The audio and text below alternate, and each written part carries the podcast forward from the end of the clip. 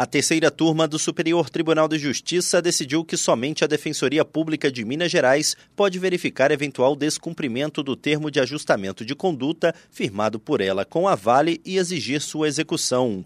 O termo em questão regulamenta a indenização extrajudicial dos atingidos pelo rompimento da barragem de Brumadinho em 2019. No caso analisado, uma das vítimas ajuizou a ação contra a Vale no estado do Rio de Janeiro para executar o termo de ajustamento de conduta conduta firmado com a Defensoria Pública Mineira e receber o valor de 100 mil reais em razão dos danos psicológicos sofridos em decorrência da tragédia. O pedido foi indeferido em primeiro grau, mas o Tribunal de Justiça do Rio de Janeiro julgou a ação procedente, reconhecendo a legitimidade da autora para juizar a execução.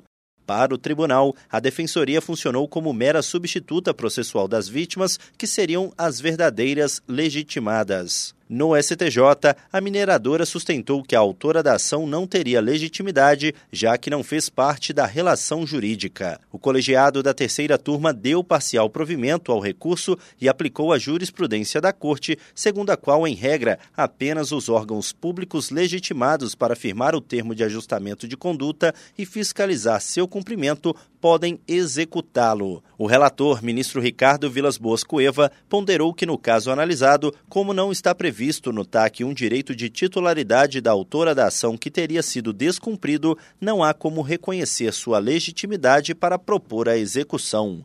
Do Superior Tribunal de Justiça, Tiago Gomide.